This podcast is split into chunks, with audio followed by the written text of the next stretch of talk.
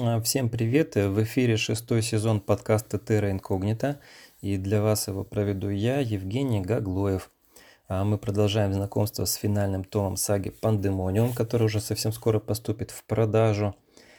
И сегодня я прочту для вас уже восьмую главу, которая начиная, называется «Меня прислали за ним».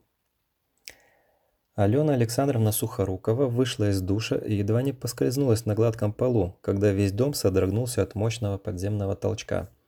Она испуганно замерла, прислушиваясь к дребезжанию пузырьков с шампунями в стенном шкафу. Вскоре все стихло. Это был уже не первый толчок за сегодня, и Алена Александровна сильно нервничала. Радовало, конечно, что эпицентр землетрясения находится где-то далеко, но при каждом подземном толчке Сухоруковой казалось, что он был сильнее предыдущего – вместе с багровым туманом и шумом, временами доносящимся со стороны города, это порядком пугало. Все же хорошо, что они с Марьяной воспользовались приглашением Егора Зверева. Алена Александровна не представляла, что бы они сейчас делали в своем тесном жилище в центре Клыкова. Сухорукова быстро вытерлась, облачилась в длинный мягкий халат, затем по старинке принялась накручивать волосы на бигуди, стоя у большого запотевшего зеркала – Ей нравилось у Зверевых. В особняке было куда просторнее, чем в доме, который они с Марьяной снимали в Клыково. Здесь были огромная гостиная, столовая, уютная кухня и несколько спален, каждая из которых имела свою ванную комнату. Сухоруковой отвели спальню на втором этаже, а Марьяне с Кирой предоставили удобную комнату на двоих, хотя днем они все равно там почти не бывали, предпочитая проводить время в кухне, помогая по хозяйству горничной Вике. Неизвестно, сколько времени предстояло провести в доме Егора, но встретили их здесь очень тепло и приветливо, поэтому у Алены Александровны не возникало желания уехать отсюда. К тому же у ворот имения постоянно дежурили двое вооруженных охранников, а это было очень кстати, особенно в нынешнее неспростое время. Накрутив бегуди, Сухорукова выглянула в окно. Сад вокруг особняка завалило снегом, повсюду висела красноватая дымка – в которой мерцали странные желтые сполохи. Из-за этого казалось, что весь небосвод над городом странно вибрирует и переливается всеми оттенками красного. От очередного подземного толчка пол снова дрогнул под ногами, и Алена Александровна нервно поежилась. Что-то назревало. Сухорукова решила присоединиться к остальным обитателям особняка – все же вместе было как-то спокойнее, особенно если учесть, что Марьяна при переезде в дом Зверевых прихватила с собой охотничьи ружья из краеведческого музея. Оказалось, что они с Кирой неплохо стреляют. Эти две толстушки не, переставляли, не переставали всех удивлять. Алена Александровна вышла из своей комнаты и направилась к лестнице, ведущей на первый этаж. Когда она проходила мимо кабинета Егора Зверева, Изнутри вдруг раздался странный скребущийся звук. Алена замерла и настороженно прислушалась. Самого Егора дома не было, она точно знала. Вика, Марьяна и Кира были заняты на кухне. Она слышала их приглушенные голоса. Оксана и Лиза еще не возвращались. Так кто это мог быть? Алена Александровна, недолго думая, приложила ухо к двери – и тут же отчетливо услышала тихий протяжный скрип, словно кто-то открыл тяжелую створку окна. Затем раздался короткий визг, и Сухорукова едва не подскочила от неожиданности. Из кабинета послышалось ехидное многоголосое хихиканье, и тут же тяжелый топот. Кто-то бежал к двери. Затем дверная ручка начала поворачиваться. Алена Александровна, сама не понимая, что делает, схватилась за ручку, не давая открыться двери. Топот усилился. Там явно было несколько. Человек? Существ? В дверь кабинета что-то силой ударило. Снова послышался визг, потом злобное ворчание. Алена Александровна, холодея от страха, навалилась на дверь плечом, а кто-то изнутри принялся с силой скоблить дерево когтями и утробно рычать. Тут уж Сухорукова перепугалась не на шутку. «Марьяна!» — во весь голос завопила она. «Кира! Вика! Кто-нибудь!» В кабинете Егора раздался грохот бьющегося стекла. Голоса в кухне мгновенно стихли, и тут же быстро застучали шаги. «Что такое?» – взволнованно спросила Марьяна, взбегая по лестнице. «Что случилось?» – испуганно крикнула снизу Вика. «В кабинете Егора кто-то есть!» – взвизгнула Сухорукова. «Кажется, они только что влезли в дом через окно. Девки, звоните охрану, не...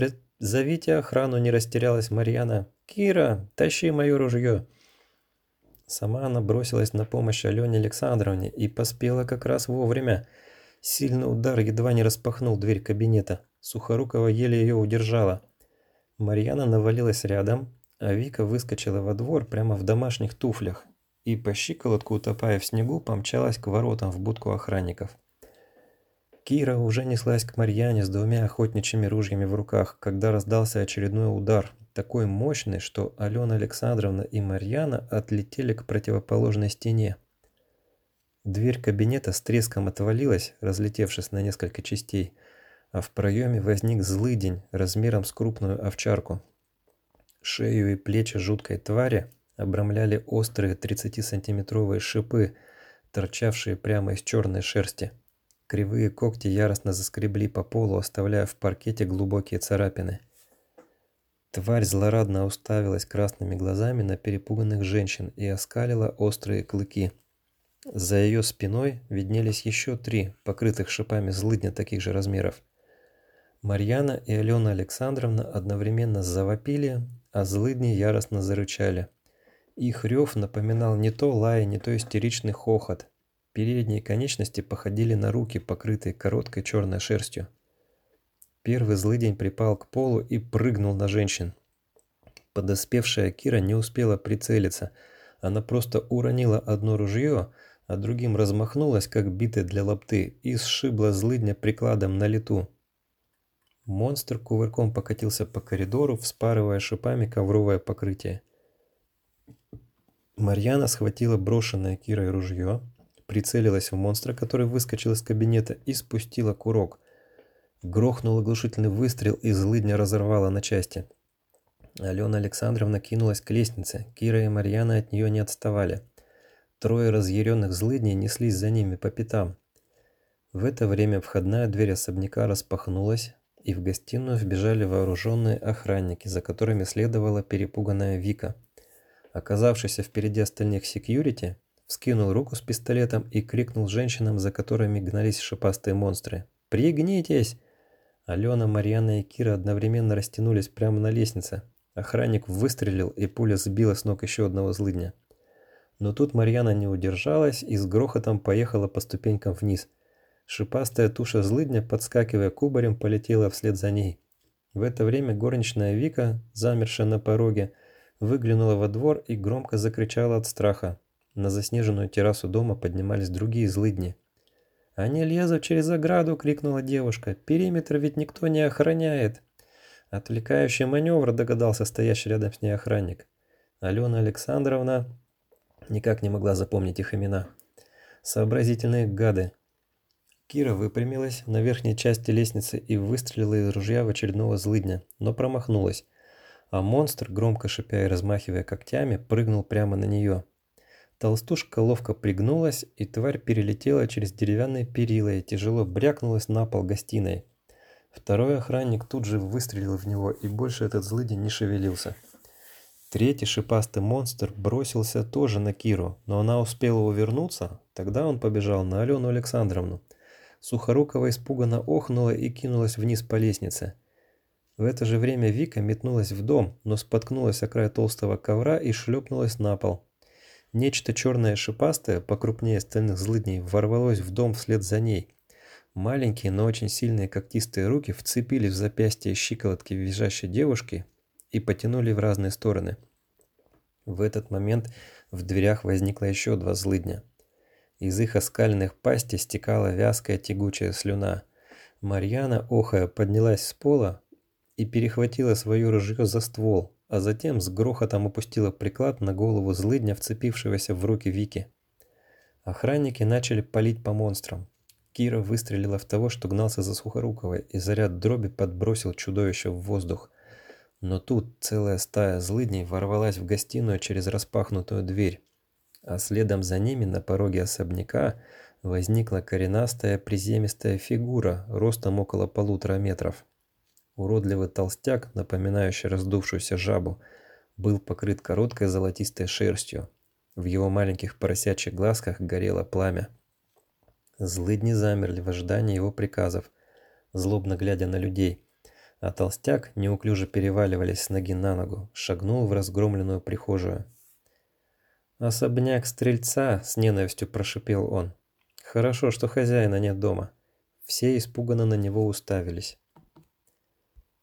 «Это здесь вы прячете мальчишку Тимофея?» — хрипло осведомился толстый уродец. «Меня прислали за ним.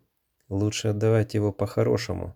Пойдет с нами добровольно, никто из вас не пострадает». И злыдни утробно зарычали, припав к полу и готовые броситься на людей.